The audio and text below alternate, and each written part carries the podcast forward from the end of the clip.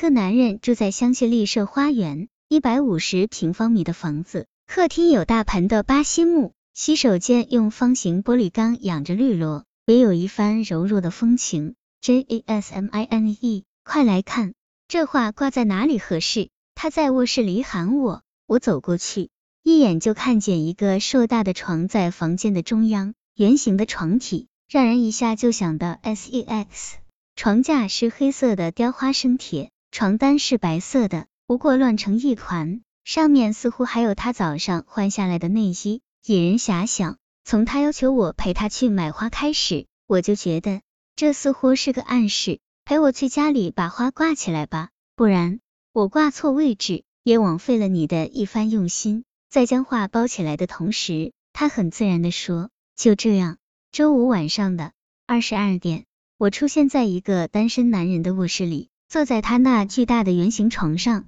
指挥他将那幅画挂正，同时眼睛开始扫描他的卧室。房间里居然找不出任何女人的痕迹，没有发丝，没有女人的香水味，没有女性护理用品。这个男人把自己的过去处理的太干净了。可是这么优秀的单身男人，不可能没有女人喜欢他。难道最近是空巢期？他三十八岁，比我大十岁。他有多少个女人？我是他的第几个女人？不对，我还不是他的女人，怎么能谈到第几个？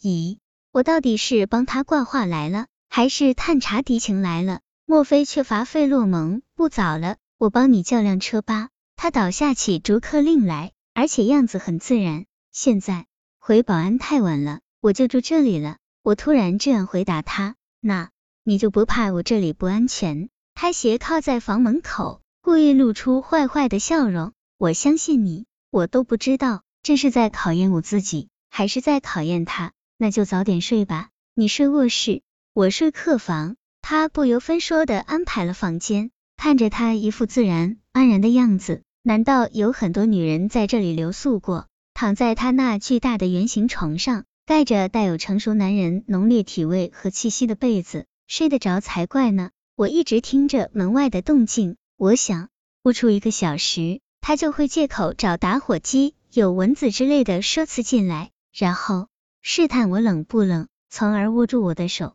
抱住我的身体。可是十二点都过了，门外一片静寂。都说二十八岁的女人对男人来说是最致命的，怎么对他就没有作用呢？三十八岁的男人，那方面应该还行吧？就算不行，也会想吧。这个夜晚，我在床上翻来覆去睡不着，反倒被他的气味弄得心慌意乱。到底是在假正经？不知何时，他还是进来了。他掀开被子，躺下来，从背后环抱着我，胸肌的热气直抵我的心房。他轻轻的用胡子扎我的后颈，痒酥酥、麻丝丝，我全身酥软，如一粒饱蘸汁水的生鱼片。你可以抱我、吻我，但是不可以那个。我假正经的跟他商量，懒丫头，快起来了！他不由分说的拍了一下我的屁股。我睁开眼，发现刚才不过是春梦一场。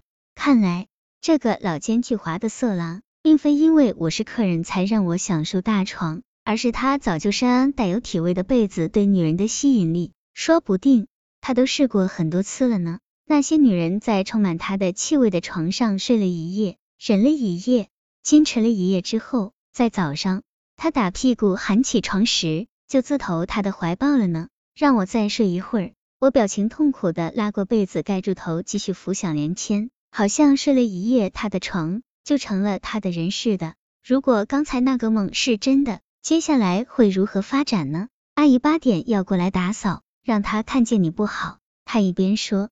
一边拉开窗帘，灿烂的阳光照进来，我差点睁不开眼。阿姨看见我不好，我仔细思索了这句话。阿姨看见我一个孤囊家在陌生男人家里过夜，肯定会用不好的眼神看我。可我也不能跟人家解释，我们并没有那个。可都送上门来了，都没那个，好像比我们真那个了更没面子呢。